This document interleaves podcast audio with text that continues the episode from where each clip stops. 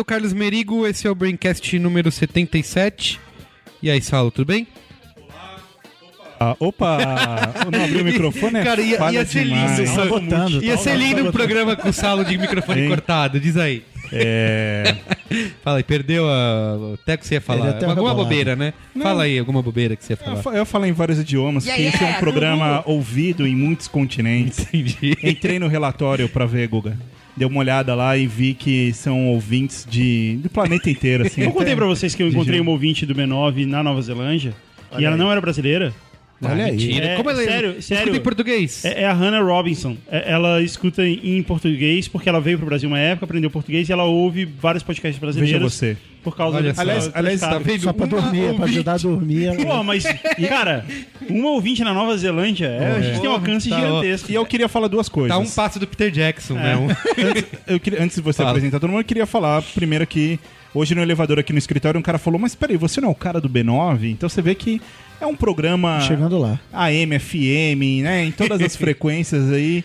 E o mais importante é que hoje temos na bancada o cara mais clamado pela audiência. Isso. Você sabe disso. Exatamente, senhor Cris Dias. Sou eu? Olha aí. Pausa aí.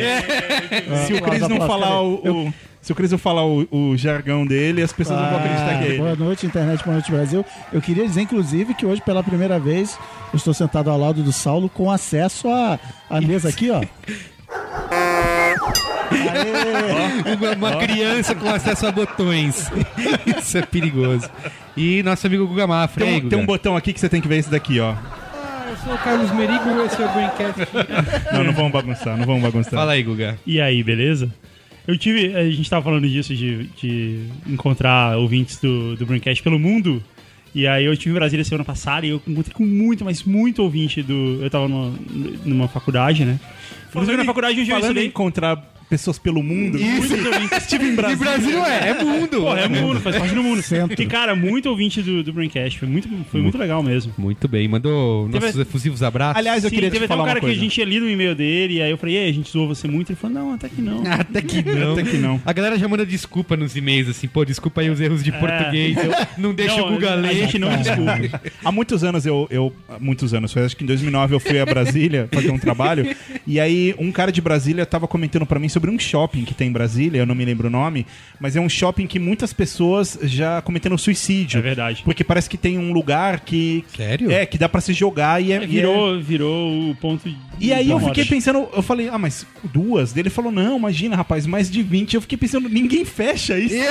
Não, eles, Ninguém se toca. Ninguém bota uma, uma cama elástica embaixo? então eles fecharam. Agora tá fechado. Quer dizer, não fecharam o shopping, mas eles colocaram um vidro no último andar que impede as pessoas de pular. Caraca, que Surreal. tenso É, isso, meu. tensíssimo. Começando É, esses shoppings malditos, tipo aqui em São Paulo tem um também que é assim. Não, e eles que cai têm até. teto, que... É, e eles têm até um. Eles já tinham até um procedimento padrão de suicídio. Assim, quando alguém suicida, já vem uma galera com os tapumes, já limpa e tal, não sei o que como nada, se nada tivesse acontecido. É, tipo, ah, mais um dia, terça-feira. Uma terça-feira Ô, comum na Rússia. é. Qual é o tema, Saulo? Você que tem que dizer. Vamos falar hoje sobre a vida sem internet. Ah, comemorando, Saulo, um ano sem internet, comemorando hoje. um ano sem internet. o cara Sem grava um Facebook, Braincast sem um ano é sem sem internet. internet. Sem, sem Facebook, Sem sem, Facebook e sem. Instagram, sem Pinterest, sem Sem Foursquare. Pinterest. É. Instagram também? Instagram também. Pô, você quer me ferrar a vida, né? Só tem o A Twitter. gente vai relembrar aqui pra essa galera que nasceu na época da internet, já tendo essa moleza. A gente vai lembrar nossos tempos que. a Essa galera que nasceu na... Fala, vovô, fala mais. É, mas tem, mas É, tem, cara, ué. A é. gente tá chegando lá. Na época do vovô. Você tem- fala, o Marco Gomes comentou isso comigo outro dia. Ah, falei com o cara, ah, porque eu tinha que conectar depois da meia-noite. O cara, por quê? Isso. Bom, vamos na pauta, a gente já Tá vai. bom. Então vamos ao comentando aí, Saulo. Bora.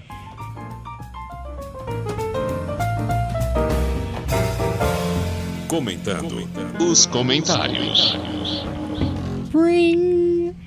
Recadinhos da paróquia. Te peguei de surpresa, você não esperava por essa. Eu só queria falar que, Emendando vinhetas. que ainda dá tempo. A gente vai fazer os últimos três cursos de design do ano, que é em São Paulo, dia 21 de setembro. Depois é em Porto Alegre, que é dia 5 de outubro. E depois é no Rio de Janeiro, o final, acabou pra sempre. Dia 12 de outubro, fala dia das assim que é crianças. triste, Saulo. Acabou pra sempre. Mas porque ainda dá, season finale, ainda dá tempo. Season finale. ainda dá tempo. E como Mas- você faz pra se inscrever? Porque eu, eu quero me inscrever. Aí você tem que entrar no post que estão os links, tudo É, e aí bonitinho. embaixo do player aí do Braincast tem lá os links bonitinhos das cidades pra você entrar lá no Bivid, se cadastrar e... Muito bem.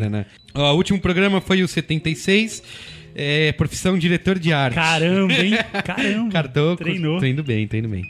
É, aliás, um, um programa bastante popular, né? Eu galera? acho que tem redator esperando que o programa de hoje Seja profissão se- redator. É, e vão ficar bem putos. A gente vai ter um profissão redator, gente, mas não é Mas já, hoje. já a gente já não deixou claro que a gente não gosta de redator, que no Isso. di- diretor de criação eram dois diretores de arte. Isso. Acho que tá, não tem ninguém tem mais dúvida nenhuma.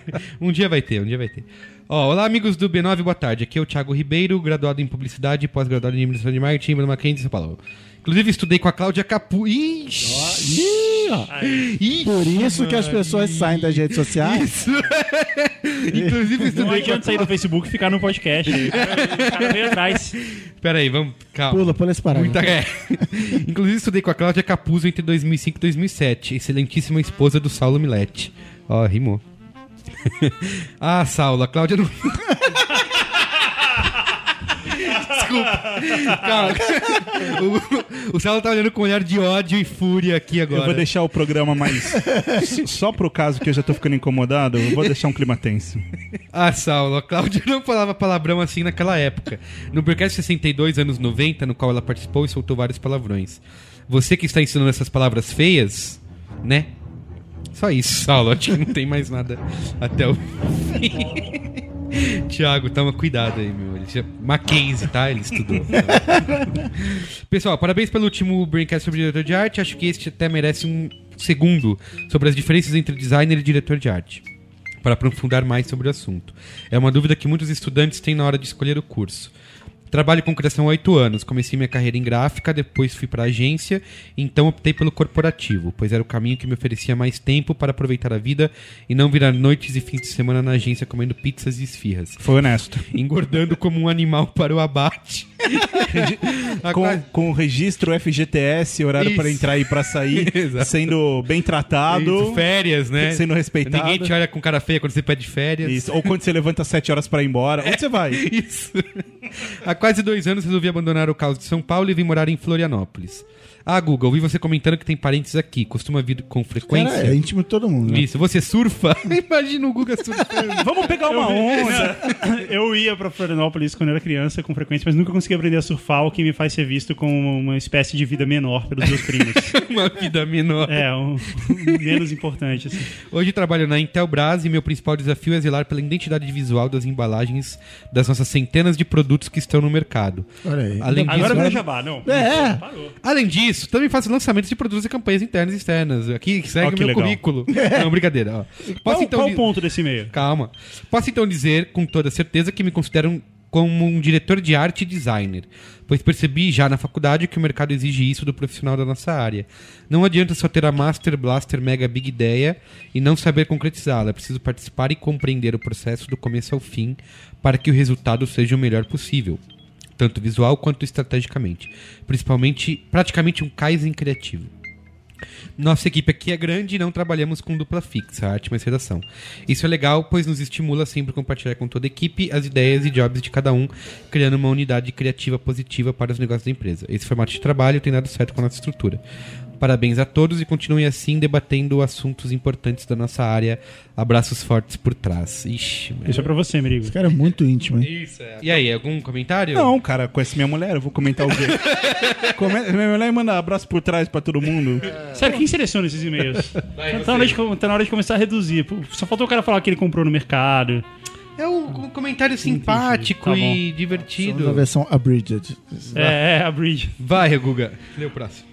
Olá, Braincastianos. Me chamo JP Rosman, tenho 30 anos e sou trainee de catador de cocos em Honolulu. Ah, ok. Engraçado pra caramba. Passei, passei um tempo morando e trabalhando em Los Angeles no mercado publicitário e tive a chance de conhecer três diretores de arte com passados acadêmicos muito interessantes. Um era formado em História e faz muitos trabalhos para cinema e material de comunicação para museus. O outro era engenheiro mecânico, ok? E trabalhava como diretor de artes para campanhas de carros. Faz sentido. O último não fez nenhuma graduação, apenas serviu 10 anos no exército americano. Ele foi responsável pela direção de arte dos jogos como Call of Duty. Abraço. Ok. Legal, né? Próximo comentário aqui. Juliana Lima não mandou nada, tá? Juliana Lima é nome de modelo, hein? Isso. Ela, tem- ela é loira. Ela é modelo, 1,80m, como é, tá. 70 quilos. Cintura, busto, quadril, 80, 90, 60, Isso aí é o estereótipo da beleza. É, Dove é, é todas as mulheres assim. da internet. Boa noite, meninos. Gostaria de ter comentado no Braincast sobre home office, mas acabou que não deu tempo. Trabalho numa agência de publicidade em regime de home office, mas tenho que comparecer lá apenas duas vezes na semana. Isso ocorreu por conta dos sócios da empresa gostarem do meu trabalho não poderem pagar o meu salário full. Então me foi proposto trabalhar de casa e após quatro meses nesse esquema temos percebido que algumas coisas não têm funcionado muito bem. Pois tenho pois tem uma estagiária sob minha direção, então nos dias que não estou lá, o trabalho demora mais para ser concluído e algumas coisas não saem como esperado. Isso parece uma gambiarra do caralho. E a proposta inicial era que, como eu não iria estar lá presencialmente todos os dias, poderia complementar a minha renda fazendo frilas. Porém, não é isso que vem ocorrendo. Mesmo nos dias em que não estou lá, continuo respondendo e-mails e atendendo telefonemas da empresa, o que consequentemente consome meu dia e não me resta tempo para pegar outros frilas. Sobre mulheres na criação, meu palpite é a TPM. Sou diretora de arte e sei que nos dias em que estamos na famosa tensão pré-menstrual, criar fica muito mais difícil, tudo nos irrita, tudo é feio e etc. Acredito também que essa minoria seja por conta das mulheres terem um pensamento mais linear, organizado e não tanto visual. Afirmo inclusive que a sociedade influencia muito nisso. Por exemplo, algum tempo atrás era um pouco estranho ouvir mulheres falando que gostam de jogar videogames, ou até mesmo ouvir mulheres adultas dizendo que gostam de assistir filmes animados sem ter filhos em casa. Eu sempre gostei dessas coisas e antes de entrar na faculdade me sentia um peixe fora d'água. Sentia que não me encaixava nos estereótipos. Sei lá, é apenas o que penso, sou diretora de arte e me sinto uma pessoa extremamente realizada. Abraços, Juliana. Eu tava esse negócio de mulheres no mercado de trabalho. Outro dia tava me tocando disso, que entre eu e o, e o Marcão, né? O, o chefão, tem sempre um homem e uma mulher alternadamente. Tem um homem e o chefe é uma mulher, o chefe é um homem, o chefe é uma mulher. Aí tem a Sheryl Sandberg, que é a grande defensora dessa. Mas eles fazem isso propositalmente? Não, não, coincidência. E... Lá no. Eu lembro que eu, eu assisti um dos seminários lá em Cannes, que era o, era o Martin Sorrell lá do, da APP. Coitado, agora deve estar um pouco triste. Mas ele era ele entrevistando os caras da Coca lá, os fadões. Tinha o presidente motherfucker da Coca. E uma das perguntas dele, bem. Ele provocou o, o seminário inteiro, mas uma das perguntas era essa, assim. Quando é que a Coca-Cola vai contratar mais vice-presidentes mulheres? Tem, não sei se vocês falaram disso, entregando que eu não ouvi o programa. É uma, um número nos Estados Unidos, acho que 10% dos diretores de criação lá são mulheres. E a minha equipe é tipo 50% é mulher, é uma, uma equipe É, alguém falou essencialmente esse criativa. dado aí. Eu, eu acho essa história aqui. eu- é óbvio que é válido o argumento dela, né? Até, que, até porque é do ponto de vista de alguém que tá inserida Ela pode nessa falar questão, que é né? a TPM, a gente não pode falar que é a TPM. Não, não, não tô falando do- da TPM, da TPM, não, mas eu acho essa história de que homem é mais objetivo, mulher é mais emocional, mulher é mais organizada. Isso é um sexismo do caralho. Isso, eu acho que isso é prejudicial pra todo mundo, pra homens e mulheres.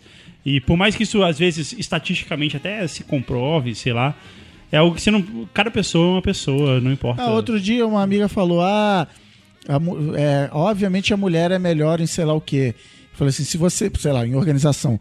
Falei assim: se você se acha no direito de dizer que mulher é, é mais organizada que homem, o homem pode dizer que o homem é melhor em matemática do que mulher, entendeu? Assim, É. ou é igual ou não é igual. Assim, tem homens bons em matemática, mulheres boas em matemática e, e cada um é o cada um. É, a verdade é que publicidade é um era um mercado essencialmente masculino É, até pra caramba. 30 anos atrás e isso leva tempo até, a- até se equilibrar A- a e tomara PEG que se a PEG equilibre. do Mad Men foi a pioneira e- Exatamente. é.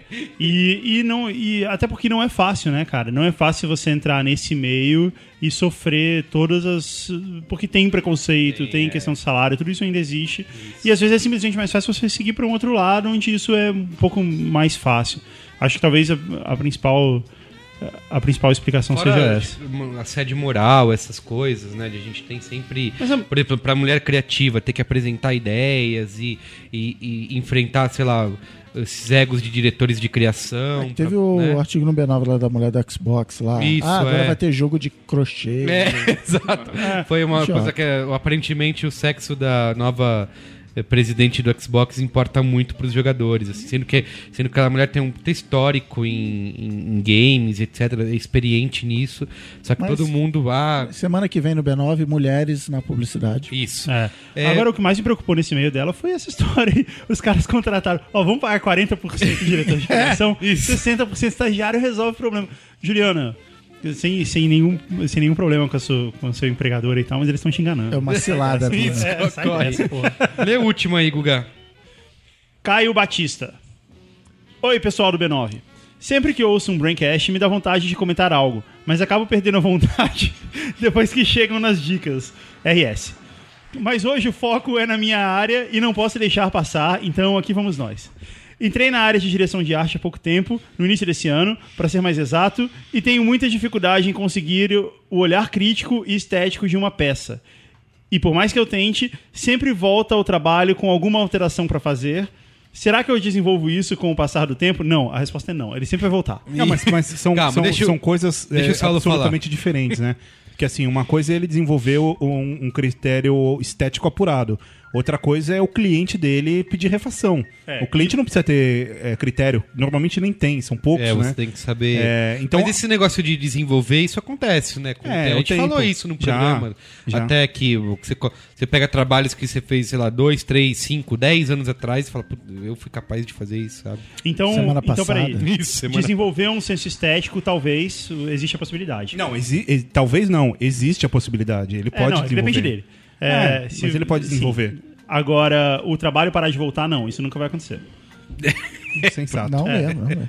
Como a agência é nova no mercado, a única coisa que eu faço no momento é marketing digital. Lê-se posts para Facebook, newsletters, às vezes cartões Cara, e logos. melhor coisa, cara. O Cris Dias também. É, às vezes, cartões e logos, e o trabalho chega a ser muito grande, tendo que saber também como fazer finalização e afins.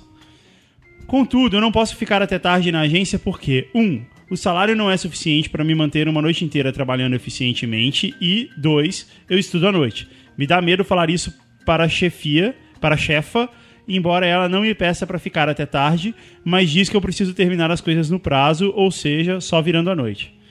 Bem-vindo, bem-vindo à à- à selva. Welcome Que to the cidade que ele é?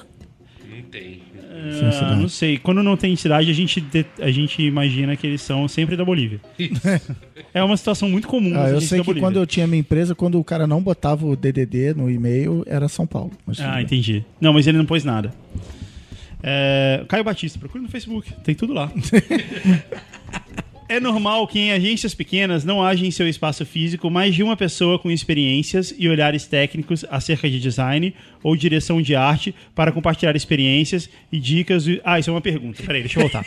É normal que em agências pequenas não haja em seu espaço físico mais de uma pessoa com experiências e olhares técnicos acerca de design ou direção de arte para compartilhar experiências e dicas with each other, com um com o outro, traduzindo? É uma pergunta para você, Saulo.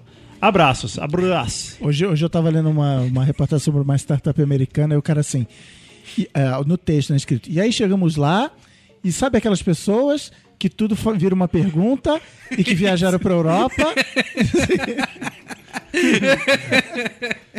E aí, Você entendeu a pergunta, Saulo? Não, não entendi. É isso que eu ia falar. É normal que em agências pequenas não haja em seu espaço físico mais de uma pessoa com experiências e olhares técnicos acerca de design ou direção de arte para compartilhar experiências e dicas um com o outro, em inglês? É, o Merigo já trabalhou em uma agência pequena, eu também, e, e você passou pela mesma coisa que eu, que é, é, em agência pequena você tem que fazer praticamente tudo, né?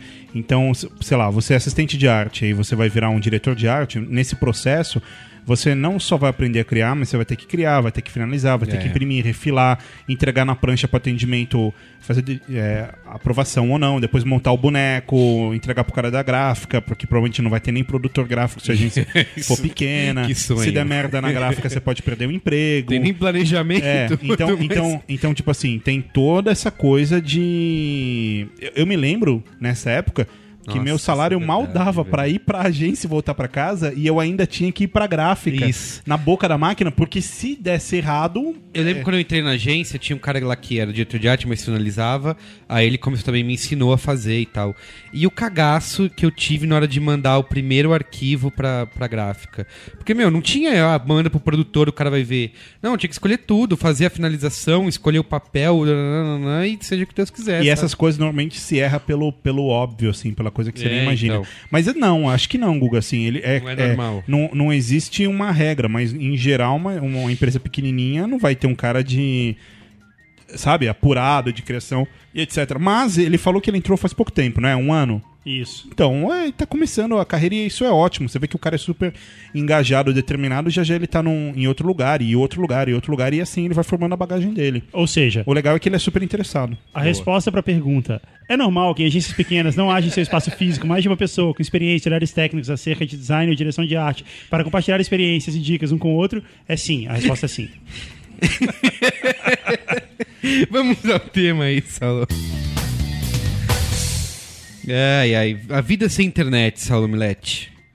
É, a gente pensou aqui em, em conversar sobre isso porque saiu hoje ainda, hoje segunda-feira, que estamos gravando esse programa, Isso. dia 19 de agosto, certo? Isso. De 2013.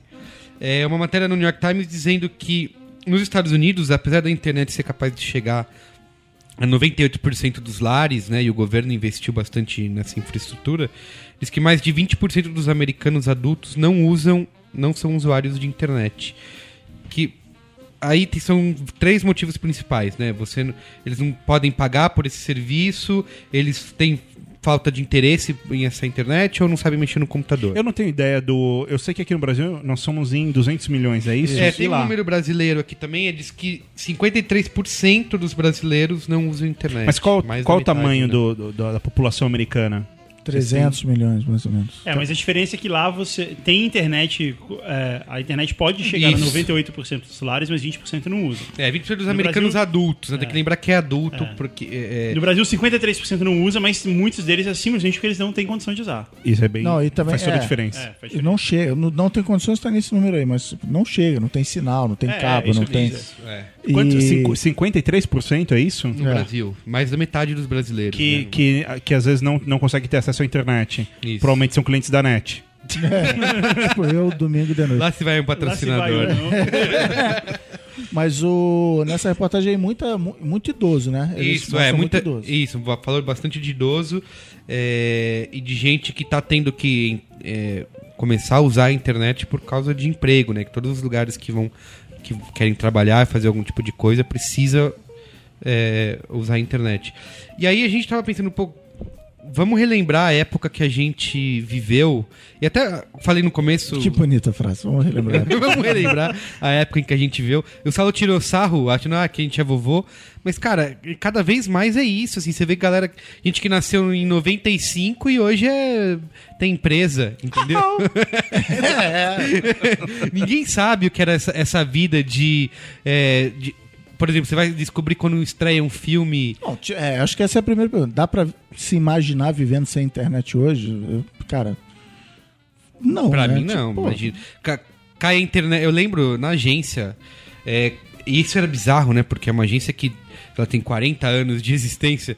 Mas caía a internet todo mundo ficava assim. Ah, parado. não posso trabalhar. Isso, como assim? O, tá, o redator, putz, não posso. Cara, você abre o, o Word aí e escreve, você não precisa de internet, entendeu? Ah, o diretor de arte pode usar ainda, eu tenho que buscar imagens, né, tal. Eu, eu, como redator, já cansei de me afastar da, da internet pra conseguir trabalhar. Ao Sim. contrário, ir pra um lugar onde não tem internet pra você conseguir produzir alguma coisa.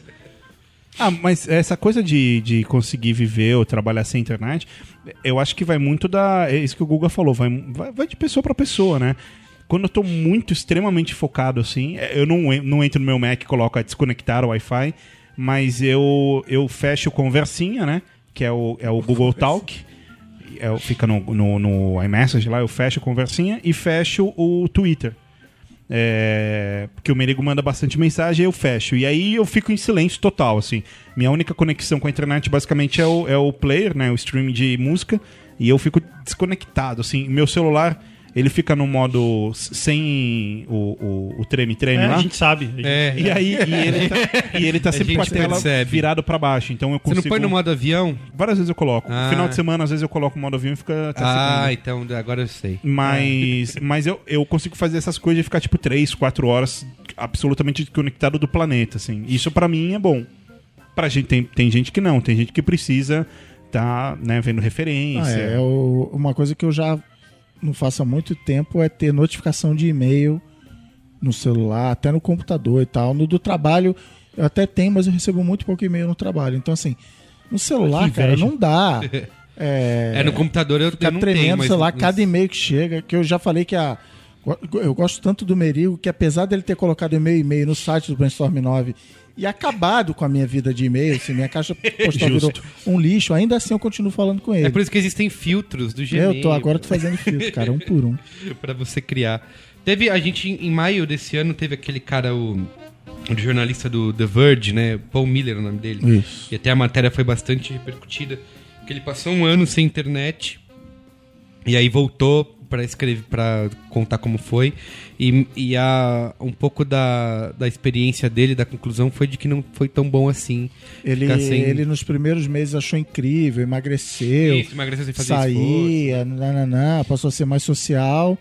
Mas depois, e é, um dos objetivos dele era escrever um livro, né? Ele queria Isso, escrever um é. romance. Escreveu 100 páginas. E depois ele ficava jogando videogame, ficava procrastinando. E ele falou assim, cara, problema é comigo, o problema não, não é a Sim. internet. Eu tô imaginando ele jogando videogame, baixar a atualização.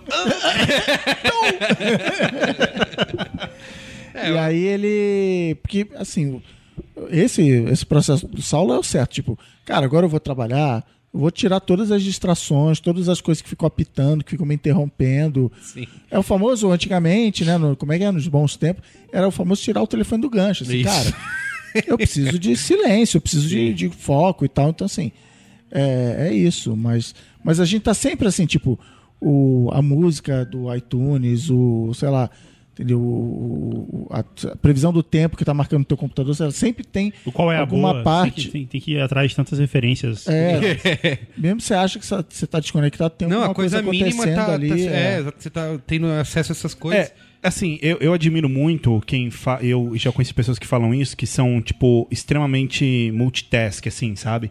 Que lê, putz, 12 livros de uma vez, que consegue fazer várias coisas de uma vez. Eu, eu sou muito é, limitado, eu acho. É, eu sou monotask pra cacete, assim, eu não consigo é, fazer isso. Então, por exemplo, se eu tô trabalhando sério, assim, tô num ritmo legal, eu não consigo, por exemplo, ouvir um podcast, porque eu não Ah, vou não, não. prestar atenção, não, não tem chance, assim. Eu só consigo ouvir um podcast, e é até por isso que eu não ouço podcast, é, o que é ridículo, mas eu não consigo, porque eu preciso estar parado, sabe? Preciso estar em casa, sentado no sofá ou no carro. Então, Não, as- eu já teve um amigo meu que falou que trabalha com os programadores.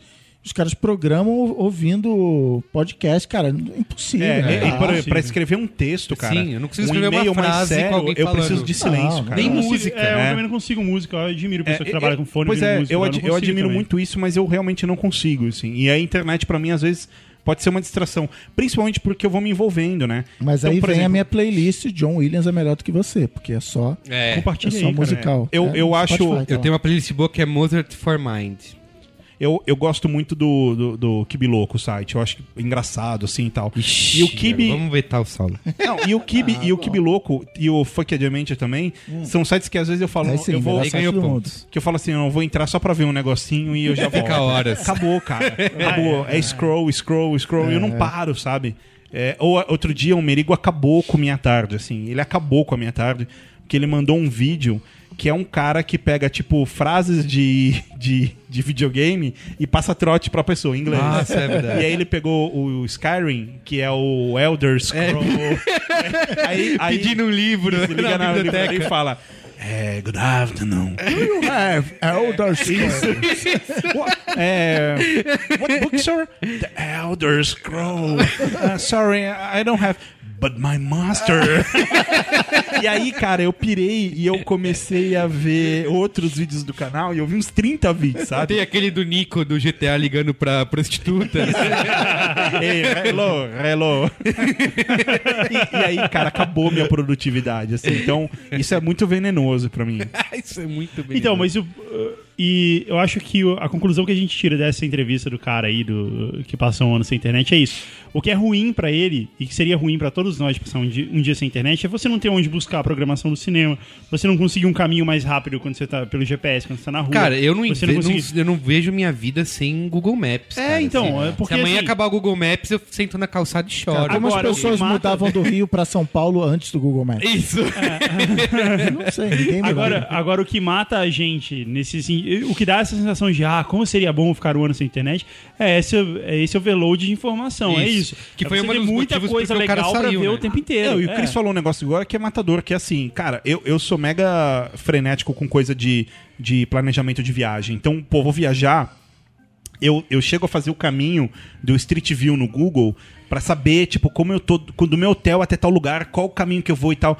E normalmente quando eu vou nesses lugares é como se eu já tivesse estado lá, né? Sim, você... É, E o, o pessoal do o Ricardo Freire e, e, a, Nathalie. e a Nathalie que ti- tiveram aqui no, Branca- no Braincast de blog de viagem, eles falaram um pouco isso, né?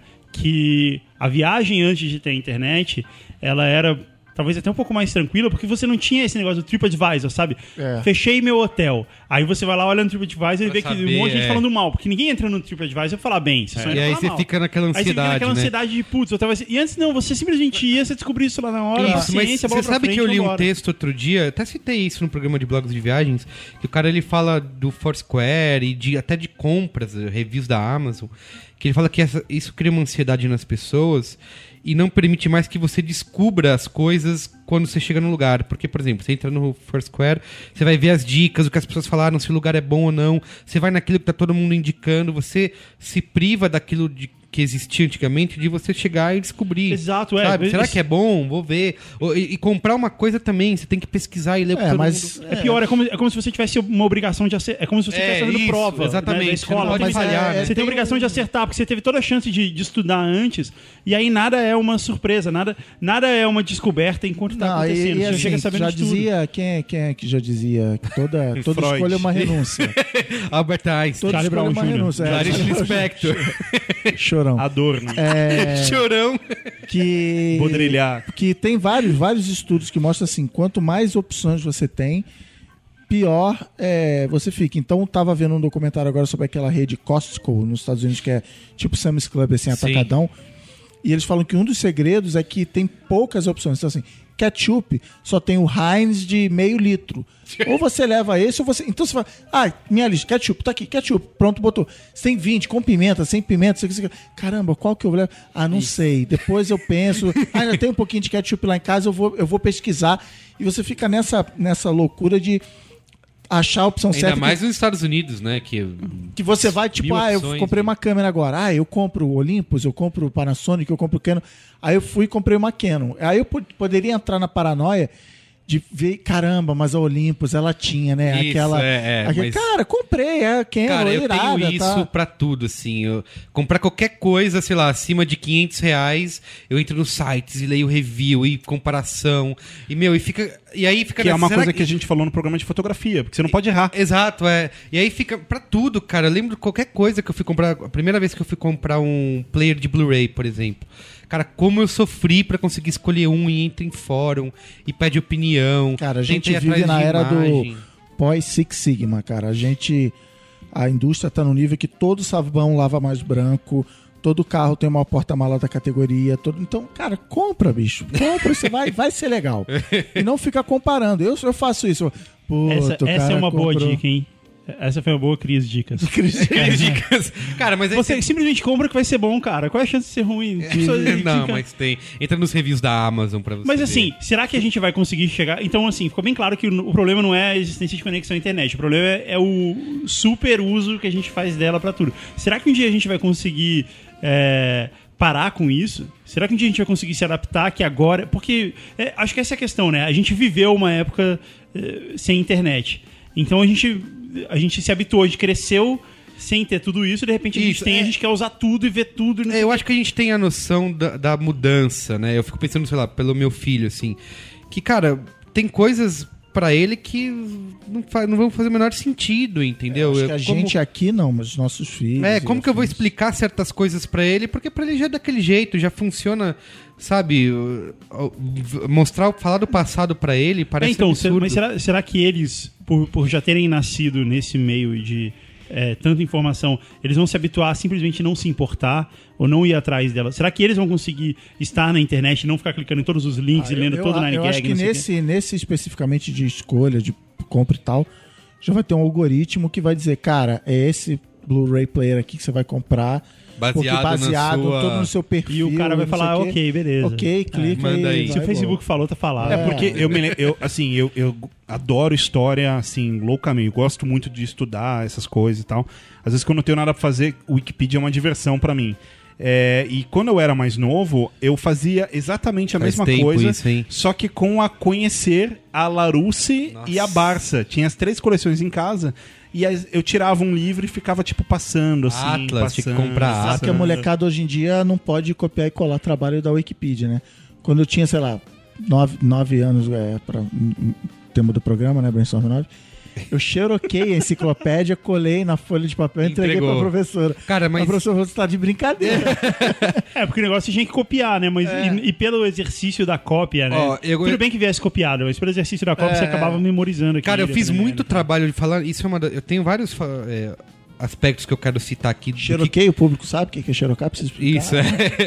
Tem vários aspectos que eu quero falar do que a internet mudou e um deles é justamente o aprendizado, né?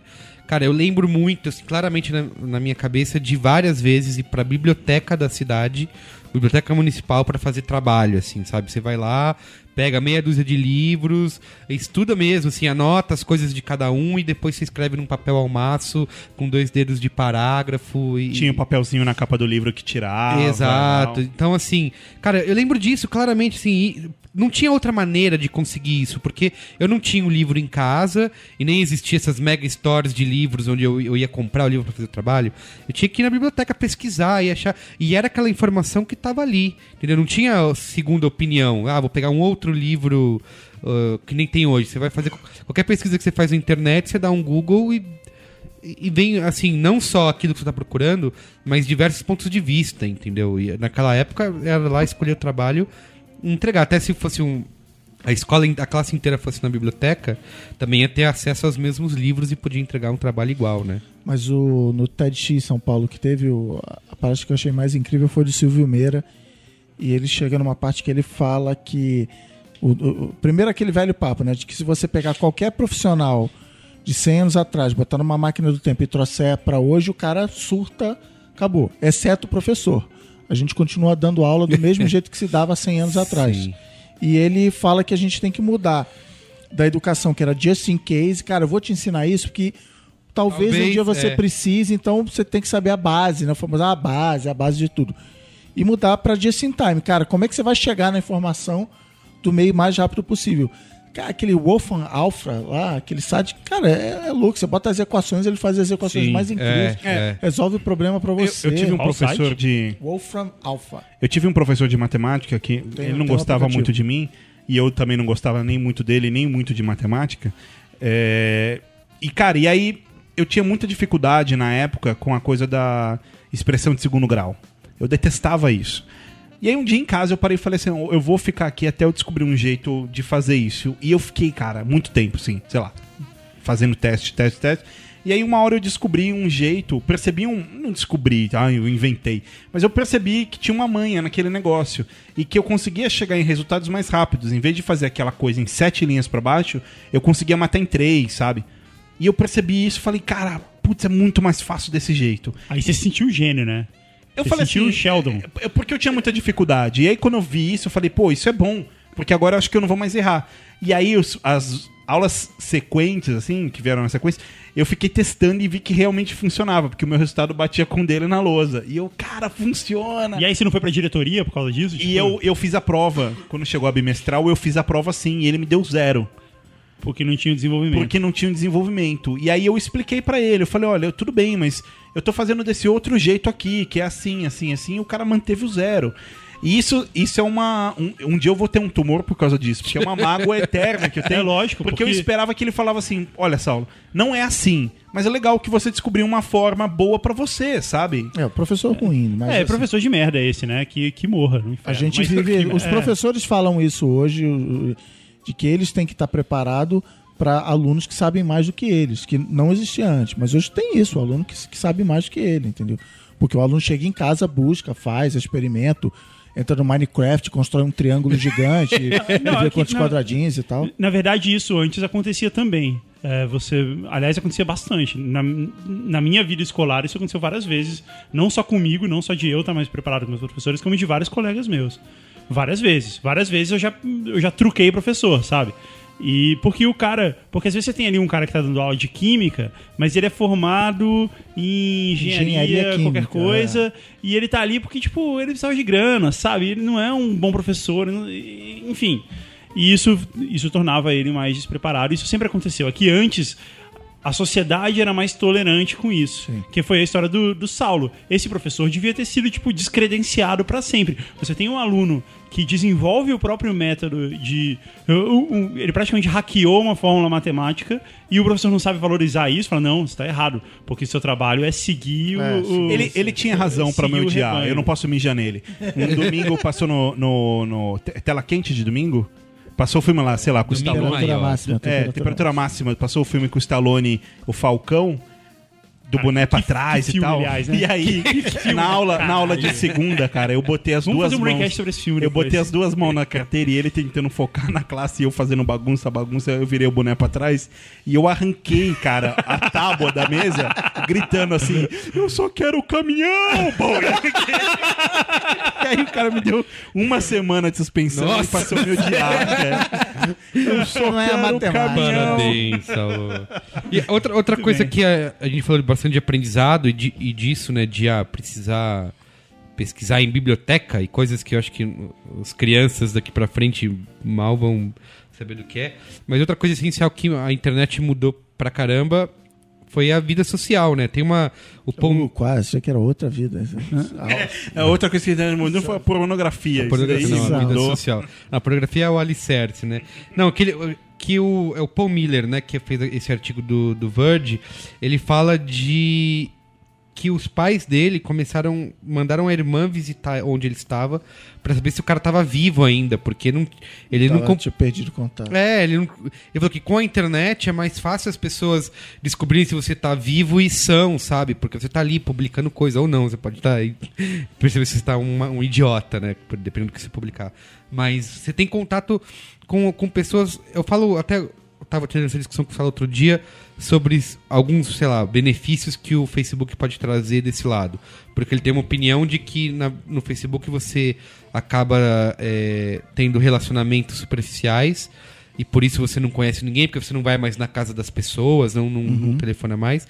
Mas eu tenho uma outra visão que é você, com- você mantém contato com mais pessoas, amigos e familiares que estão sabendo mais da sua vida porque você está no Facebook, porque você está Exatamente, conectado, entendeu? Então, assim, eu não preciso, sei lá, visitar parentes que estão distantes, eles estão vendo, sei lá, uma foto que eu co- coloquei no Instagram, eles sabem que eu, sei lá, hoje eu fui em tal lugar, ou que eu tô bem, ou que eu tô feliz, ou que eu tô num trabalho novo.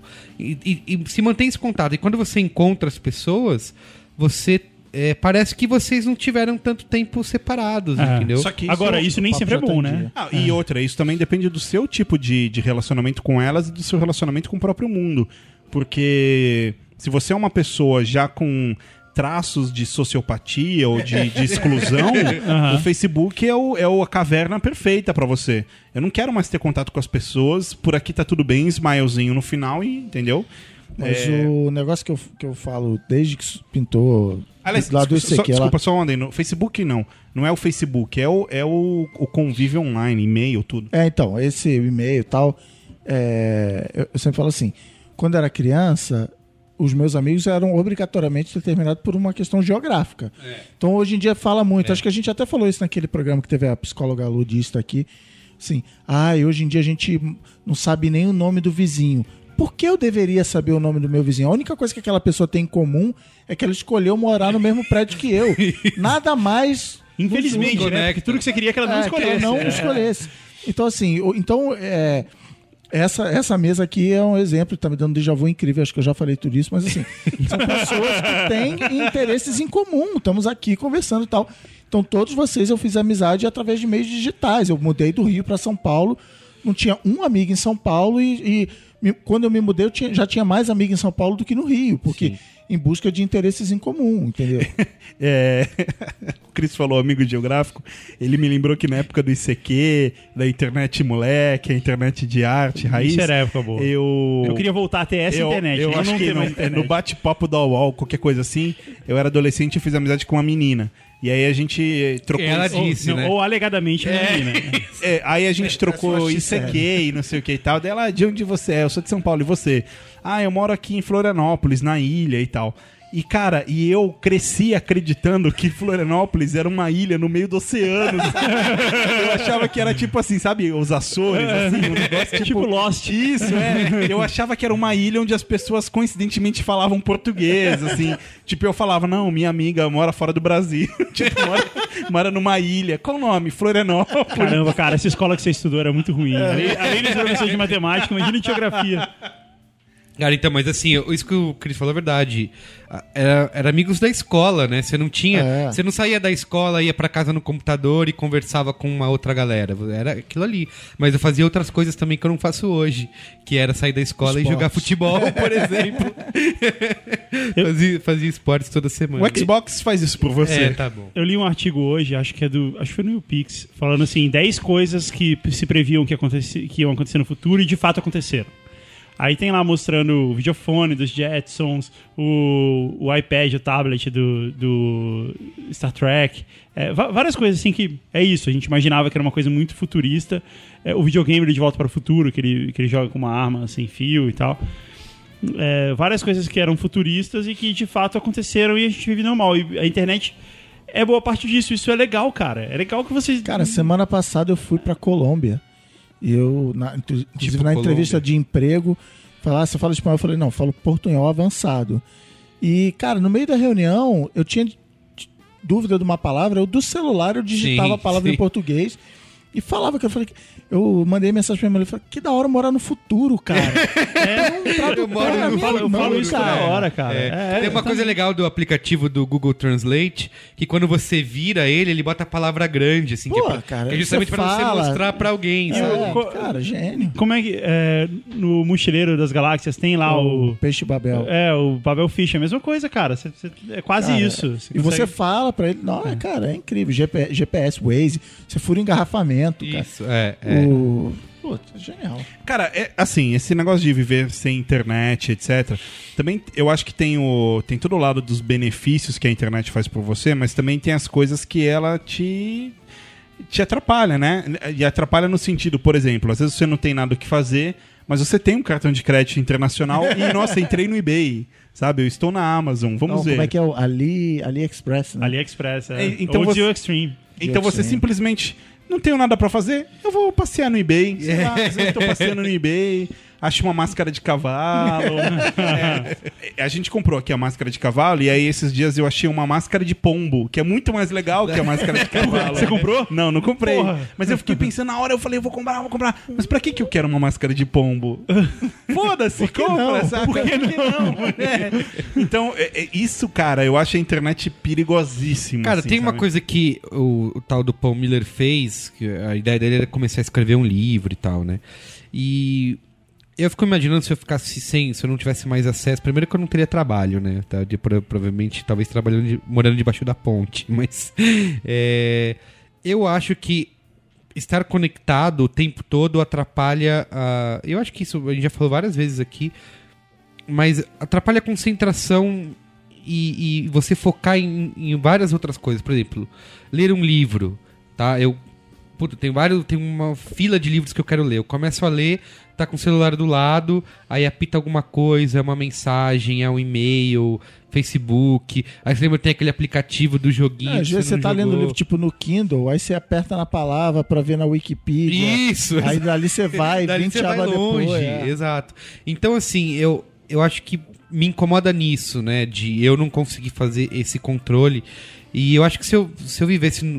Se eu tivesse uma vida como eu tinha na época sem internet, eu continuaria, continuaria jogando videogame, como eu jogava meu Super Nintendo. Mas eu talvez dedicaria parte do meu tempo pra pra poder focar nessas coisas que eu quero fazer, sabe? Poder ler um livro inteiro de uma vez, vários capítulos, não ficar sempre sendo interrompido por coisas. Eu acho que essa é a principal. Eu acho que as pessoas procrastinavam ah, antes da invenção da internet. mas, Sim, enfim. lógico, mas será que é assim? A gente ficava olhando pro teto, entediado, e falava, ah, não tem nada. Não tem nada pra fazer. É, ninguém vai virar e falar assim, ótimo, agora eu vou escrever um livro. Sim, sim. É que nem é, não tem nada a ver, mas é que nem a história que a galera fala que eu sou a favor de- da legalização de várias drogas, mas assim, ah, o que, que vai acontecer com os traficantes, né? Que tipo assim, o cara não vai virar e falar assim, legal, agora eu vou estar trabalhando num banco agora que legalizou a maconha, sabe? Não é assim, não é um passe de mágica assim o negócio, que foi meio que o Paul Miller acabou descobrindo, né? Ele ele precisava daquela força de vontade para escrever o livro com e sem. Escrever um livro é, um, é dá trabalho pra caramba, é chato. Tem um escritor famoso que fala: ler é um processo natural, escrever não é um processo natural. Seu corpo quer ler, seu corpo não quer escrever. Sim. entendeu? Então, é escrever, você está indo contra a correnteza e escrevendo. É, A gente tá falando também dessa coisa de viver sem internet na década de 70, na década de 80, etc. Mas eu, eu já me peguei pensando em, ti- tipo, em civilizações antigas, assim, sei lá, tipo, imagina no Renascimento. Então, Michelangelo não tinha nada pra fazer. Tipo, ele não tinha, sabe, a Wikipedia pra entrar Instagram, lá. não tirava o Instagram Isso, do exato. dele. Ou, ou você pega coisas mais antigas. né? Então, enfim, é, basicamente não tinha o que fazer, o cara produzia, entendeu? E isso eu acho. Ou faziam guerra, né? Também. Ou- pros cruzados. Mas tipo assim, ah, não tenho o que fazer, eu vou ficar aqui. Ou faziam guerra. Vou ficar aqui estudando escultura de perna, que até fica muito bom. Ah, vou ficar aqui. então- Então, eu Na acho. verdade, a vantagem dele não ter internet na época não era isso. É que quando ele fazia escultura, não vinha um comentário embaixo falando que merda de escultura! Perdi um minuto da minha vida! Imagina isso, cara. Michelangelo postando no Instagram feio. assim. É, Porra, que bosta! Cara, Leonardo eu- da Vinci muito melhor, eu lembro copiou. Davi feio. Outra coisa que sempre que eu, le- que eu me sempre lembro da vida sem internet é quando eu preciso fazer qualquer coisa no correio, assim. Que eu vou no correio e falo, caramba, eu ainda preciso, banco. sabe? É, banco. Hoje são- rolou correio aqui, por causa Então. do computador. Então, Papel e correio. ir no correio. Eu falo, cara, não dá pra mandar por e-mail, sabe? Mas Não, você é uma pessoa avessa, eu acho que é coisas que são muito é, mais normais do que. que- Com mau assim, atendimento? Por exemplo, eh, se eu te falar que semana passada a gente comprou uma impressora 3, é o tipo de coisa que te choca, uma impressora. Pra que ter uma impressora? Não, eu... Porque com- pra- um pouco chocante. Eu Não, comprei assim... cartucho ontem. Ca- é, calma. Eu, vou, eu posso falar sobre impressora porque eu comprei uma impressora quando eu eu fui só cuidar do B9. Falei, preciso ter uma Essa impressora daqui? em casa. É, tá aqui atrás. Nota-se que não eu, tá fiquei- eu fiquei impressionado quando. Eu falei, eu preciso de uma impressora, porque agora eu não tenho mais impressora né, no trabalho. Eu vou ter que ter a minha. Cara, pra imprimir o quê? É isso, assim, eu usei, sei lá, duas, três vezes e tá até hoje encostado Não, aqui eu pegando uso pó. porque eu preciso. eu De vez em isso. quando precisa. É, o seu Sabe caso. uma coisa que idiota que a gente usa, usa muito impressora lá em casa? Recebe um contrato, imprime o contrato, assina, escaneia na própria impressora e manda Isso. de volta. É muito idiota, cara. Isso é idiota. E, e, assim, eu lembro, eu, uma coisa que eu também não esqueço, eu vou falar uma situação de pirataria, mas eu era moleque, tá? Então, desconto. Isso, é. Que era, eu lembro quando lançou o The Sims. Falei, caramba, The Sims. O é um jogo em que sua vida podia ser legal. É, exato. Preciso jogar, preciso jogar, não sei o quê. Cara, era um baita de um trampo, assim, porque. é, e, e já tinha internet na época, mas, cara, não. Era impensável baixar qualquer coisa, entendeu? Baixar um arquivo de, de mais de 3 mega, ficava baixando música no Napster um mês, né? E Música... o, e o The Sims, eu me lembro que era um jogo escrotamente gigante. Tinha, tipo, sei lá, 700 mega o jogo. Era muito CD grande. um CD inteiro, exato. Era muita E coisa. eu lembro assim que eu comprei... Instalação de 25 minutos. Isso, exato. Eu lembro que eu comprei o jogo nesse site, aí o cara mandava por Sedex pago, aí eu tinha que ir no correio buscar o jogo pra poder jogar. E assim, Cara, isso não existe pra nada hoje. Eu ainda, eu me surpreendo com esse tipo de coisa, eu sei que é idiota e, e para muita gente isso já é comum, mas por exemplo, quando eu fui comprar o, o Diablo 3 ou StarCraft 2, cara, você não precisa de nada. É, Não, você. você meu, meu, meu chefe, chefe- o chefe do chefe do chefe do chefe do meu chefe, ele conta a história que ele, quando era moleque, ele gostava de uma série de TV, ele tinha que correr pra casa pra ver a série de TV. Se ele não visse a série, ele nunca mais ia ver aquele episódio. E o- ele ia chegar na escola no dia seguinte, todos os amigos dele iam zoar ele, que foi o melhor episódio de Starsky and Hutch da história de Starsky and. Hutch. E ele não viu. E agora, cara, a gente tem todas as músicas do mundo. Eu carrego no meu bolso todas as músicas do mundo, porque eu tenho assinatura do Spotify e uma pasta com a discografia dos Beatles, que é a única coisa que não tem no Spotify. Isso. Então, assim, eu tenho no meu bolso todas as músicas do mundo. Então, toda banda que lançar, você aí que tem uma banda, você lançou um disco agora, você tá concorrendo com toda a música que já foi feita No mundo. no mundo da história, cara. Então é uma relação diferente isso. Netflix, não são todas as séries, mas para exagerar, todas as séries do mundo estão lá. Ah, eu vou ver eh, Defiance. Não, cara, eu vou ver Breaking Bad, que eu já, já sei que é melhor. Entendeu? Ah, estreou uma série nova. Isso até é difícil para quem faz série. Pô, eu vou arriscar ver essa série, vai que ela é cancelada. Então não vou ver, vou ver. Vou ver Sopranos, que é Sim. antiga e tal. Mas aí ninguém vê a nova, então ela é cancelada. Então, assim, é uma, é uma relação de Não, produção é, assim, completamente que diferente. com, com, um, outros tipos de coisas no entretenimento, sei lá, você queria, sei lá, ver gols de um jogo de futebol. Você tinha que assistir no Fantástico à noite. Era a Zebrinha do Fantástico. Zebrinha do Zebrinha do Fantástico. Era, era a loteria, porque era o único momento onde você conseguia saber o resultado dos 13 Isso, jogos da, da ao mesmo rodada. tempo. Ao mesmo tempo. Senão você não via mais também. Você Eu me pe- pergunto se tem ouvinte agora pensando que porra é a zebrinha que É, eles falam. Zebrinha. Zebrinha Então, é. Mas de assim, eu, eu me pego vendo essas coisas é, internéticas e me surpreendendo com isso, sabe? De de, caramba, não é mais. E é aquilo que eu falei no começo, de pessoas que não se surpreendem mais com isso, por, não se- nunca vão se surpreender com isso, porque começou assim, entendeu? E nada mais você precisa. Tá virando isso, nada mais precisa ser, ser físico. Cara, eu lembro de comprar jogo e na lojinha. É, eu só tô comprando revista na de live. detonado. Comprar revista de detonada pra saber como, É. como que Eu só compro o jogo na live agora ou pego na lojinha do tio Merigo. É, porque assim, o é, é aquilo que eu te falei uma vez. Por que, que a gente ainda compra os CDs? Porque a gente quer jogar quando sai. Se você esperar alguns meses, você compra na live. Mais Você não- barato. você- é, você não. exa- É, exatamente. Pra PC, no Steam. E ainda mais Você, você, seu primo sem querer quebrou o seu CD do GTA 4 e você comprou ele agora por tipo 20 reais. É isso, por 20. Era 9 dólares, paguei 20 reais que lançou no. E assim, cara, com. Primeiro que você compra mais, né? Porque você dá um clique ali o jogo É, tá lá. Mas assim. E sei lá, 5 GB, 6 GB, sabe? Botando no. Baixando, chegando na sua casa pelo. Pelo fio, entendeu? E, é- e é algo que. Meu, era impensável fazer isso. Você ia comprar, sei lá, jogo Cara, eu, pirata, você ia eu na ta- banquinha. tava mexendo na gaveta lá em casa, achei um cartão de memória de uma câmera que eu comprei em 2004 ou 2005. Já era esse, esse século. Cartão de memória de 16 mega. Nossa. E assim, cara, eu, eu viajei minha lua de mel inteira com aquele cartão de memória. E- Esse, esse, não, esse Braincast aqui já tá batendo 200, ó. Já não é... É. O- não, tem uma conta de que a, a humanidade até, a- até esse momento gerou um bilhão de uma caralhada de, de gigabytes, um bilhão de gigabytes.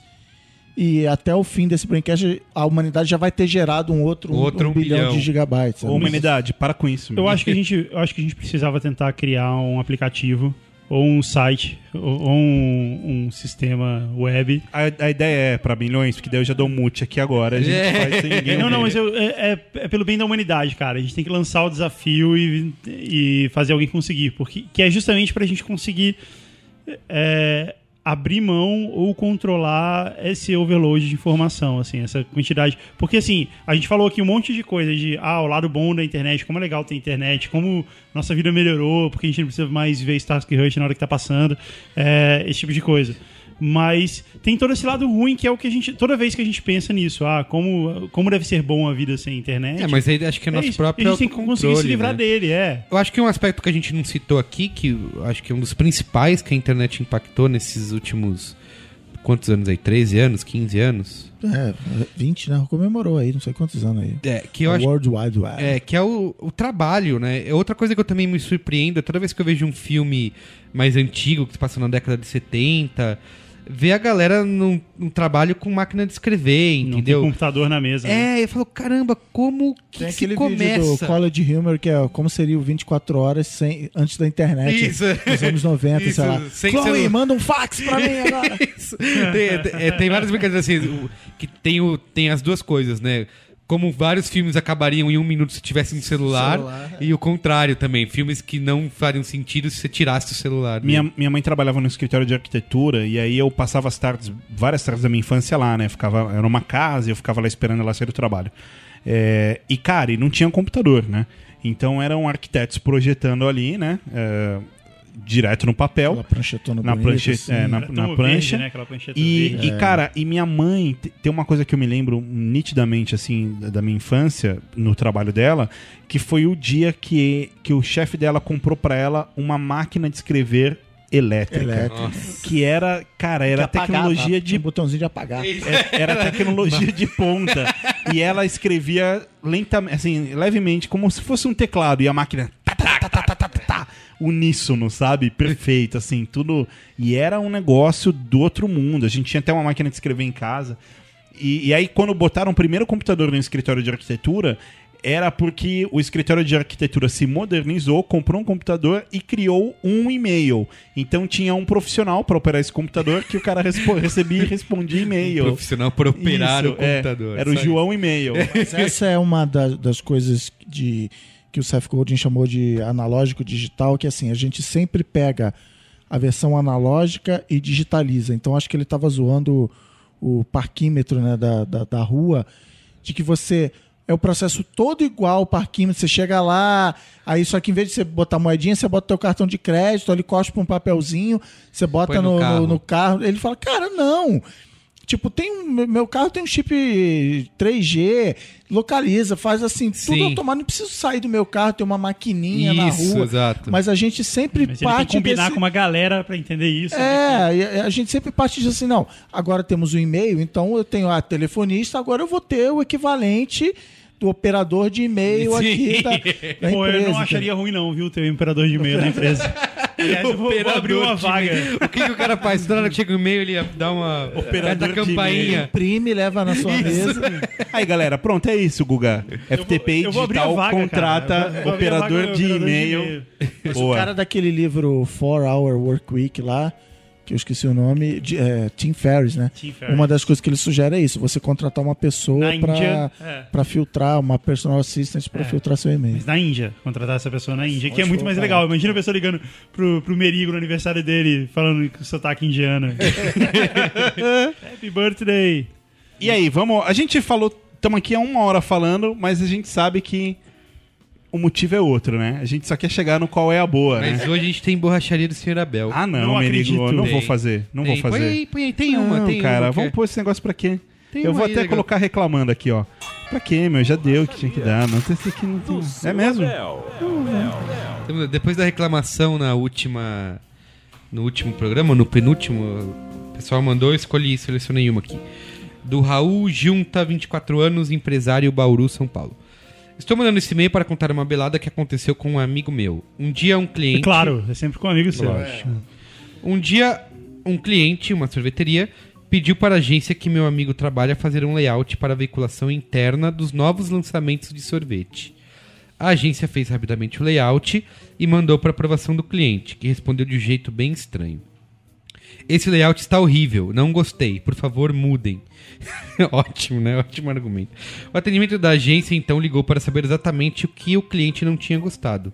E a resposta foi: Não gostei desse quadrado preto estragando o cartaz, não tem nada a ver com o resto. O quadrado preto era um QR Code. Não, peraí, peraí. Esse seu Abel aí foi um pouco sagaz. Seu Abel é bom. Gostei do É, seu porque Abel. esse Tô fã. QR Code provavelmente era só o site que ele podia ter colocado o R. Isso, eu ia dizer isso. Cara, sei lá, QR Code geralmente É. você não deve usar. É, né? esse, esse, Então- esse seu Abel aí, ele tava à frente do tempo dele. Procura aí no Tumblr pessoas usando peopleusingqrcodes.tumblr.com. Que o Pedro Guerra que zoa, ele- eu já vi uma tweetada dele outro dia que ele falou assim: Oba, um QR Code no anúncio, não vejo a hora de fotografar. Vamos qual é a boa isso.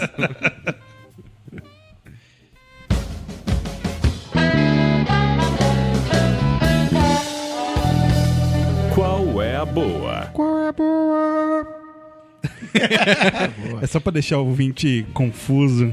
Muito bem. Quem quer começar Eu aí? queria começar aqui esclarecendo que o, nobre colega Guga corretamente me alertou que o meu, meu último Qual é a Boa, eu dei a dica do livro Wool, e é uma grande confusão comprar esse livro na Amazon. Porque o que, que acontece? O cara escreveu seriado, né? Então ele escreveu cinco livros, aí de- separado, vendia separado, aí depois ele juntou num só. Aí acho que a Amazon resolveu ga- ganhar dinheiro, separou em depois os três primeiros, depois os dois, aí ele lançou a, a continuação da série que eu tô lendo. Enfim, tá uma zona achar o perfeito para comprar. Então a, a história é o seguinte: ele escreveu o negócio, como tem Guerra nas Estrelas, existe o Silo Series, a série do silo, tipo aquele que você bota milho na- na- no- nos Estados Unidos a primeira leva, que é o a New Hope, né, do, do, do Guerra nas Estrelas, chama Wool, W-O-O-L, que são cinco livros. E aí na Amazon tem um, um que chama Wool Omnibus, que são os cinco de 1 a 5. O Google comprou hoje por 2 dólares e 50, tá na promo. Esse daí. É, eu comprei esse e Todos. comprei o audiobook. E, aí- e comprou o audiobook. Aí depois tem outras séries, Shift, Dust e tal. Ignore esses, pegue todas as que chamam Wool. De preferência, compra logo de- do 1 ao 5, que é a história fechada. É que por E 2,50. por 2,50, É. bicho. Manda ver. Quer dizer, esses 2,50 hoje custam, custam 50% a mais do que 2,50 na semana passada, mas Isso. tudo bem. Porque eu, eu e Saulo vamos viajar para os Estados Unidos, então o dólar sempre sobe. É, eu também vou. É por isso. Por isso que subiu uma vez. Por isso Eu vou ali pra Piracicaba e ali tudo bem. Vá, fala, começa aí você aí, Cris. Qual é o seu Não, qual é o meu qual é a boa? Se você quiser voltar a ter 12 anos de idade, assista Círculo de Fogo. É Círculo de Fogo? Pacific Rim. Pacific Rim, é. E. Cara, é. Círculo de fogo. O cara, o cara botou hoje lá no meu Face, botou assim. Ah, eu acho que eu peguei 80% do que acontece no trailer. Eu falei, não, cara, você pegou 100%.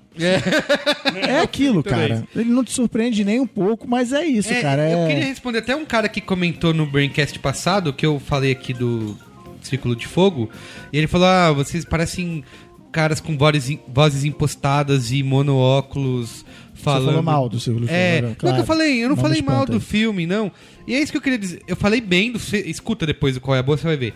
Eu falei bem do filme, eu gostei, me diverti pra caramba. Acho que o filme é isso aí: robôs gigantes é, matando monstros. Só que eu acho que todo o resto, tipo, os personagens secundários e o roteiro, é, é. totalmente formulaico e clichê. Você, ah, tá bom. Cara, ele, E mas, mas ele é formulaico e evi- clichê de uma maneira que não atrapalha. Ele não fica perdendo tempo. Ah, e a japonesinha? Será que. Ah, eu acho Cara, que fica um japonesinha, pouco, vai você, vai você mesmo, fia. Entra na parada aí, vamos. Cara, porrada, cara. Ele pega o, o, o- Ah, mas o eu acho- navio petroleiro e dá na cabeça do monstro, cara. É isso. É, é, essa é uma das melhores cenas, o Chris Dias acabou de spoiler alert. Não, não tem spoiler, cara. é, é Mas aquilo, assim, cara. aí eu falei, eu, eu falei, eu acho que até atrapalha um pouco, assim, eh, ter isso, porque não precisa, sabe? Ai, tá bom. A historinha lá do, do pai com o filho, vai ter o discurso no final, ok. Mas o que eu queria falar para o leitor, que desculpa que eu não peguei o nome dele aqui para citar, é que, meu, não é porque o filme, e eu já falo isso várias vezes, não é porque o filme é blockbuster, é filme de super-herói, que eu tenho que automaticamente gostar e achar tudo maravilhoso, máximo e perfeito. Que não é, entendeu? Você é Sim, o contrário. Você é o contrário. Eu, eu gostei do filme, mas tem as res- restrições. Eu não tô sendo é, blasé ou crítico de é, cinema cult que só assiste filme do países sem água encanada, entendeu? Eu, eu gostei do filme, me diverti pra caramba, mas consigo enxergar nele esses problemas. Não, eu, eu não- concordo com o ouvinte. Eu acho que você e o Saulo. É, isso aí. Vocês, pra vocês, o, o filme perfeito vai ser o filme do Homem-Aranha escrito por um Não, roteirista. cara, americano. claro que não, meu, claro que não. Cara, isso, então, É, é- é o Homem de Ferro buscando o sapato que ele perdeu, né? Não, mas assim, você quer dizer que, então, ah, só porque é filme de super-herói, é aventura, é filme família, então automaticamente É, pode ser qualquer cara, É o bosta. que eu É, busco, é, o que eu busco É, por isso filme que super-herói. É por isso que a indústria de- do cinema tá assim. Eu posso, posso, entregando blockbusters pasteurizados que estão falhando miseravelmente. posso me defender É aqui? Eu assisto, eu tenho uma regra que é assistir todos os filmes, é, mesmo sabendo se o filme é, é muito ruim, eu assisto. É, É, mesmo, legalmente loura, tá? assim. Assisto, assisto. Pô, legalmente loiro é incrível. Eu assisto. E eu assisto Ele é um porque. revoltado com legalmente loura, não é você? que- É, não, eu, eu acho a, a, a Reese Reese Witherspoon. Witherspoon uma- absurdamente ruim, assim. Eu me pergunto até hoje como ela tá lá, assim. Mas enfim, é, o, eu, eu vejo, cara, eu vejo. Porque assim, ah, eu já falei isso aqui em outros broadcasts. Ah, o Cris, Velozes e Furiosos é uma merda. Por quê? Eu preciso saber por quê, sabe? Eu- na minha cabeça eu preciso assistir pra entender por que é ruim e se é ruim. Então vamos ver. Mas eu não espero que tipo que Homem-Aranha ou que qualquer outro filme seja feito pelo Almodóvar, não é, É, isso. lógico. Mas Já é que eu- pensou? mas Já pensou? Ele é apaixonado por uma aranha, que na verdade é um aranho. E na verdade ele nem é Homem-Aranha, é uma coruja. Cara, mas assim, é, eu, eu não espero isso. É que eu acho que os filmes são cada vez mais óbvios, clichês, covardia do final feliz. Eu Cara, acho que Pacific Rim é tudo isso que você acabou de escrever. E, e- e não poderia ser de outro jeito, cara. Mas assim, Cris, eu não espero que todo filme, é, é, por exemplo, tenha. que eu, acabe o filme e eu levante do sofá e fale assim. Meu Deus, isso foi genial, assim. Eu, eu me satisfaço muito pelo me divertir, sabe? Sim. Esse filme me divertiu. Só que o problema é que às vezes é tão forçado, é tão cretino, É. cara, que, que começa a me incomodar. Eu acho que o sabe? filme, não- não importa o que ele seja, ele não pode insultar a sua inteligência. Então, exatamente assim, isso. E o Pacific Rim, é isso que eu ia falar. Ele não tenta criar que o, o conflito do personagem. Cara, é um trilho que ele vai seguir pra justificar quatro ou cinco cenas de, de porradaria com monstro, sempre na chuva e sempre meio escuro Isso. assim. E, e- e foi, entendeu? Então, Quando na- partindo pro final lá, eu achei, agora legal, vai ter uma cena de dia. Mas não, eles vão pra tá, debaixo d'água. Porque, né, não dá E pra. tem o maior legado de Christopher Nolan pra história do cinema, que é o pam. Toda hora que aparece o robô pam. trilha meio Hans Zimmer, assim. Então, mas é só isso. Eu não- Cara, a eu. trilha é do cara do que faz a trilha do Game of Thrones. Por exemplo, eu, a gente elogiou e gostou muito de Homem de Aço. Sim. E, a- e a maioria da galera odeia, porque acha. Assim, então eu não entendo. Posso falar? entendo. Existe uma rixinha. Vou, agora eu vou falar também. Do mesmo jeito que existe o Agora eu negócio de ah, é Android ou, ou iPhone. iPhone, Windows ou Mac. Canon ou Nikon, sabe? Que o Cris Dias nesse momento esfrega o Android. É. Do Xbox, mesmo jeito que existe isso, nasceu uma nova rixinha que é tipo Marvel ou DC, DC, sabe? ah, mas- Tipo, ah, se você não gosta de Vingadores, você é um mongol. Se você gosta dos filmes da DC, você é, É, um mongol. é idiota E, e, cara, não existe isso. O filme é filme, galera. Assim, eu- cara, é, de novo, Super-Homem, a gente falou isso, não é um. Puta, explodiu minha cabeça, mudou minha vida. Não, mas eu me diverti. Sim. É, eu acho que aquela sequência final é desnecessária. Eu, eu não acho, eu tenho certeza que é. Mas ainda assim me diverti, legal. Não, e eu acho engraçado a galera que adorou Vingadores, que é o máximo, que é genial, questionando coisas no, no Homem de Aço, como. Isso. Ué, mas Ah, é a mesma coisa que você fez, só que é o contrário. Você Não, adorou mas- Homem de Aço, É, Show isso Máximo aí, e tal, e? Vingadores. A pausa aqui, cadê o pad?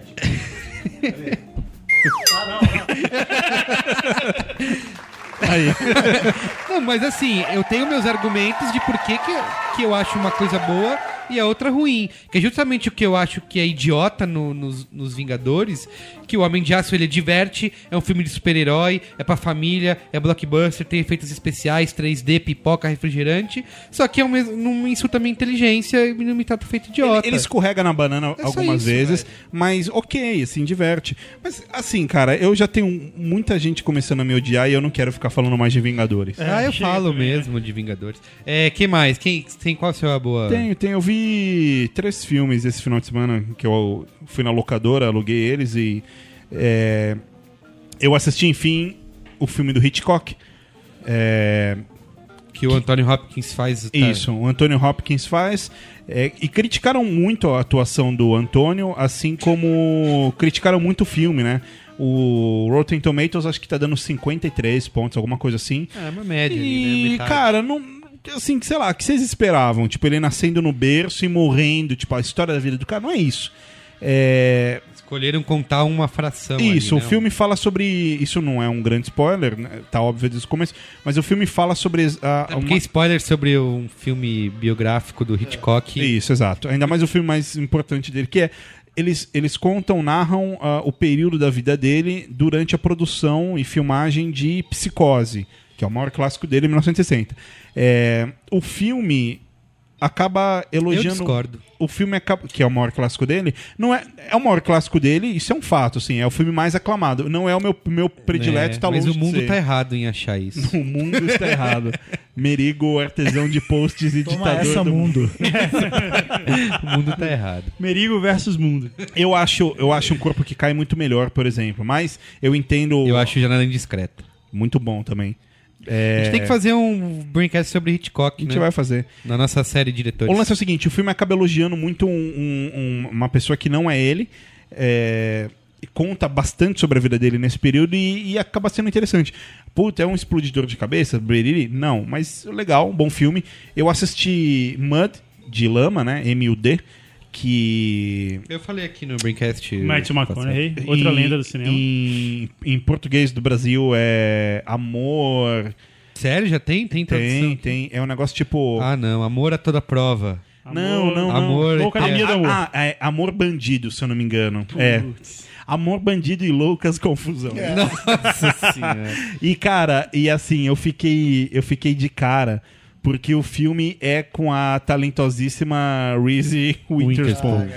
Ah, mas cara, a, a atuação do, do, do Mud, quem faz é o Matthew McConaughey. Isso, Matthew exato. McConaughey, Lenda do cinema. Hã? Lenda do cinema. Cara, do cinema. ele, ele faz uma atuação brilhante, assim. É. Ele, ele manda muito bem, eu acho. E ele, cara, ele manda tão bem que você nem percebe que a Reese Witherspoon tá no filme com toda a falta de, de talento Eu acho que ele é dela. bom, mas quem rouba a cena no filme são os dois menininhos. Muito bom Assim, também, muito bom também. Mas comem os dois atores uh, experientes com farofa, assim, eu acho. os Spoiler alert. Não, os meninos mandam, os meninos mandam muito Não, bem. não, eles não, não, não- comem de fato. É, eles mandam bem demais. vai- Mas assim, a gente pode, a gente pode cena, falar que que, é um. A gente pode falar que é uma, é uma tríade muito boa. Assim, os dois garotos e ele formam ali uma, uma, uma tríade muito boa. Adorei o filme. E eu assisti o Oblivion, ou Oblivion. Oblivion. Oblivion. ah, e eu me diverti. Eu, eu, também eu, eu já comecei com, com a expectativa no chão, assim. Porque, cara, meteram tanto pau nesse filme. Na hora que eu fui dar play, assim, eu fiquei olhando e falei, cara, vou por outro filme, não vou. Sério? Na, na hora que eu dei play, nas primeiras cenas eu já, cara, você. Não, quero não, ver não. isso. Eu tô falando antes de dar play. eu Ah, fiquei, tá, eu tá. fiquei nessa indecisão. Sim. Porque tinham tantos outros filmes que eu aluguei. Eu fiz a festa na locadora, vocês tinham que ver. E aí, cara, e eu não sabia o que fazer. Eu falei, ah, tem que ver, né? Filme ruim, vamos ver. E, cara, foi isso. Logo no começo o filme já. Isso, já te pega, velho. A estética é monstruosamente linda. É, ele é dirigido pelo Joseph Kosinski, que é do Tron. Como que é? que- O Tron 2.0? É. O que, que ele mais ele fez além do Tron? Fez um filme famoso aí. Mas ele fez o Tron e agora vai até. Vai fazer alguma coisa com Twilight Zone, alguma coisa assim. Eu, eu achei a estética do filme muito boa. Ele tem uma proposta diferente de apresentar temas eh, já velhos, né, recorrentes. Ah, o roteiro peca, t- comete erros assim que, cara, não precisavam existir. Eu fiquei com a impressão, Merigo, que o filme poderia. Ele tinha potencial pra ser brilhante, assim. Tinha potencial pra pra ser um filme. Tron Legacy, tá? Tá, ele tinha potencial pra ser uma espécie de. Eu detesto comparar, mas uma espécie de Minority Report no sentido de, de explodir sua cabeça, sabe? De no final você falar, putz, acabei de ver um, um tremendo filme. Não faz isso, o roteiro peca, mas diverte bem. O, fi- o filme é legal. Eu acho que é bem assim, ele realmente bebe várias coisas de outras ficções científicas, mas eu acho que ele é bem imaginativo assim em criar em, em criar o mundo, em criar o- as naves, em criar as máquinas, o cenário futurista. É, o, o que o- incomoda argumento do filme é muito bom. é, o argumento é muito legal. A fotografia do cara do As Aventuras de Pi, que é o Cláudio Miranda lá, que também é, é- é bem interessante. E eu acho que o que é ruim no filme é, é toda aquela trama de amor, sabe? De isso não precisava, sabe? É um, conta o filme, é uma história de ficção científica. Esquece de ficar tentando chegar no final feliz. E tem. Lá em casa eu vi a crítica da Ju que ela falou. que ela odiou o filme, né? Que ela falou que é o filme ideal pro Tom Cruise.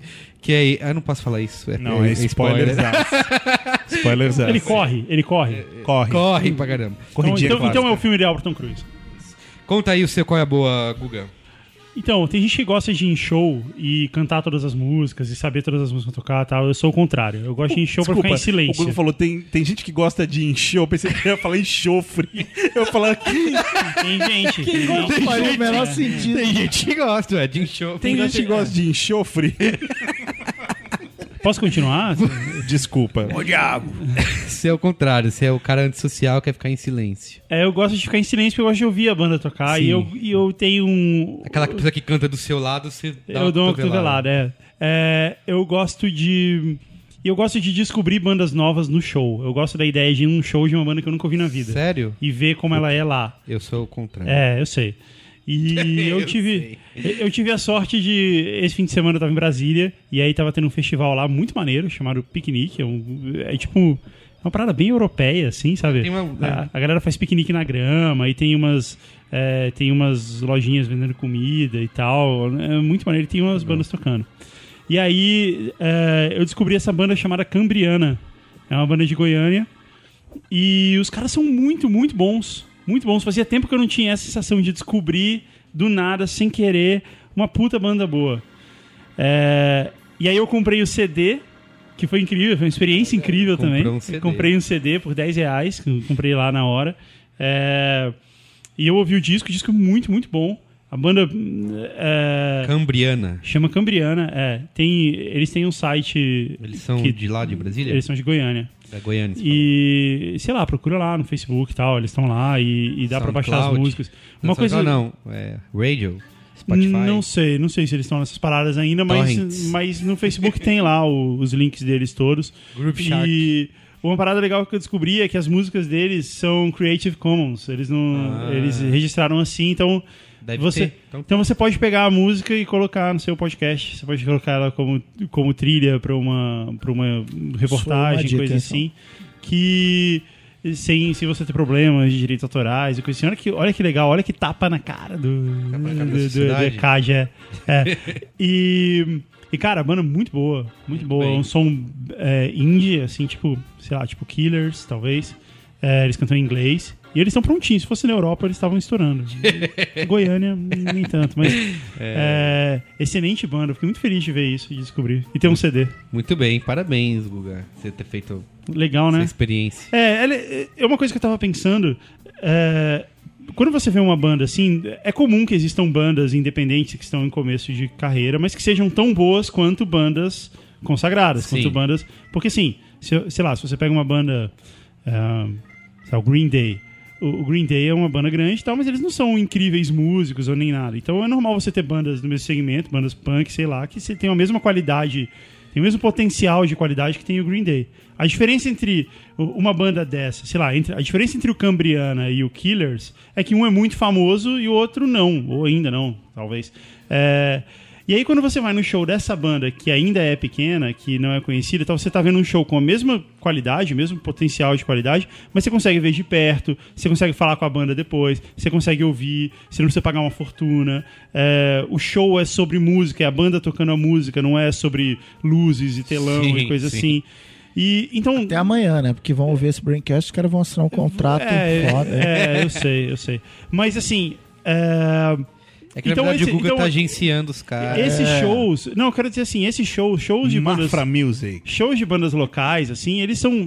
Eles são, em geral, mais legais do que Sim, shows uma- muito grandes. Uma oportunidade para. Então, esse é meu, meu segundo qual é a boa. O primeiro foi o- a banda cambriana, o segundo é vá a shows locais shows. de bandas que não estouraram ainda, porque você vai ver shows mais legais Muito bem. e muito mais divertidos. Tá, o meu qual é boa? Tô sendo repetitivo há três semanas, mas. Ah, não. vai ser assim, Sim, né? Vai ser assim Vai até ser acabar. assim até acabar. Toda É, vez. Mas eu tenho um, um adendo a isso, que é Breaking Bad. Eu assisti hoje o segundo episódio dessa fase final.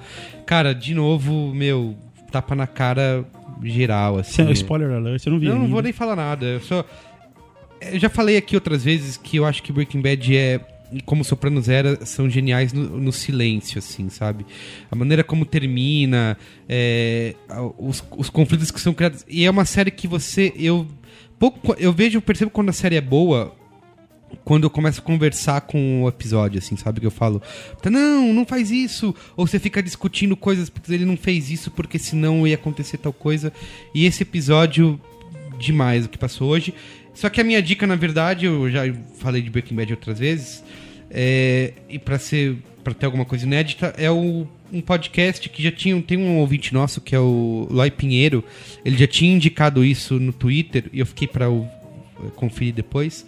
E comecei a ouvir na semana passada que é um podcast que chama That is Veg Bacon, que é é feito pela Daniela Carvalho, Mark Hausberg e pelo Maurício Saldanha, seu amigo. Eles gravam todo episódio de Braincast, eles gravam um. De, todo episódio de Braincast, não. Pensou? Todo episódio de Braincast eles gravam um podcast. Não. A gente vai chegar lá, a gente vai chegar lá ainda. Fica a dica. Isso. Todo episódio de Breaking Bad eles gravam logo em seguida um podcast e fizeram isso desde não sei qual temporada. E eu tô acompanhando agora. Todo eu assisto um episódio, escuto e é bem legal assim, porque Então, você sabe que copiaram a ideia deles, né? É, É, a produção de Breaking Bad copiou a ideia deles. e agora, sério. E aí eles agora estão fazendo todo, eu até é, baixei No aqui. final do episódio tem, Tem um Talking pod- Bad, É, que é mas- meia hora deles falando sobre o episódio. É, mas sabe o que é legal desse, desse, dessa produção? É que tem o diretor falando, então é, É. um pouco injusto. Né? É, é, E- mas a então- ideia não foi deles. Tudo a bem. ideia foi do Veg Bacon. Tá. E, e é legal assim, porque além de ter a opinião deles, né, que são bem apaixonados pela série, eles também comentam teorias, né, de que estão surgindo, é, coisas que é, tem cada um consegue pes- pescar coisas que não que, não- que outras pessoas podem não, não ter pego assim. Então é legal de ouvir pra isso e assistir até de novo o episódio pra ir pegando essas coisas. Então é bem legal. Tem Posso, quem- posso dar uma dica em cima da sua dica? Pode. Ó, só dá o endereço pra quem quiser ouvir, ó. É That Você não vai is pôr no post? Bacon. Qual é a boa da boa? Eu também tenho um adendo aqui, a tréplica, queria a tréplica. Mas Fala aí, fala aí. Fala. Não, eu ia falar que no Nerdcast eles fizeram um episódio impecável sobre Breaking Bad faz umas duas semanas. Um episódio de duas horas. É, inclusive com um dos caras do Veg Bacon. O Maurício É, Saldanha. Eu vi, isso. eu não acho que foi impecável. Pô, eu achei discordo. impecável, cara. Eu achei um excelente episódio. Sério? Eu até fiquei ouvindo, assim, só pra poder pegar no pé deles depois. E não, cara, eu achei que foi um ótimo episódio. Acho que eles cobriram tudo que tinha pra falar. assim, Ah, eu acho que falaram em geral, E- assim, e acho que- elogios e... E, e é um excelente episódio pra quem não viu a série ainda, sabe? Ah, isso sim, É. eu acho. Ah, eu nem ouvi, porque... Pra quem não viu, é, é bom, mas sei lá. Então, eu queria justamente meu adendo, dois adendos aqui é, da prorrogação. Que primeiro que eu comecei a ver Breaking Bad agora, tem Boa. mais ou menos uma semana, mas queria deixar claro que não é por causa do Nerdcast, foi fatos totalmente não relacionados. É, o Merigo, né? Que ficou martelando isso. também não por causa do Merigo, porque eu, eu sou dono da minha própria vida, eu tomo minhas próprias decisões. e comecei a ver. E o outro adendo é que a gente falou aqui de internet, de interrupções, aqui, não sei o que lá. Os três caras que estão aqui na mesa comigo tiraram o celular várias vezes durante Pra o ficar programa. olhando, é. Ficar olhando. O do Merigo, cara, tem notificação de tudo aqui, toda hora apita o negócio, a bateria dele deve acabar em meia hora, a tela tá sempre acesa. Então, assim, É que o Saulo hoje tava disperso. botem no bolso ele- seus celulares aí. Ele deve estar vida. vendo como ele passa de alguma fase do GTA. É que eu produzi uma capa dos Beatles do Braincast aqui. Enquanto vocês estavam falando. Eu queria. Já que todo mundo fez tréplica, eu também quero fazer uma aqui. Você não vai falar pras pessoas que faz uma semana que eu tô te chamando pro pau no GTA e você arrega? Eu não sei, fica tendo tempo. Você fica- fim de semana Ah, só wanna jogando. play bowling. É let's tipo play isso. E ele fica.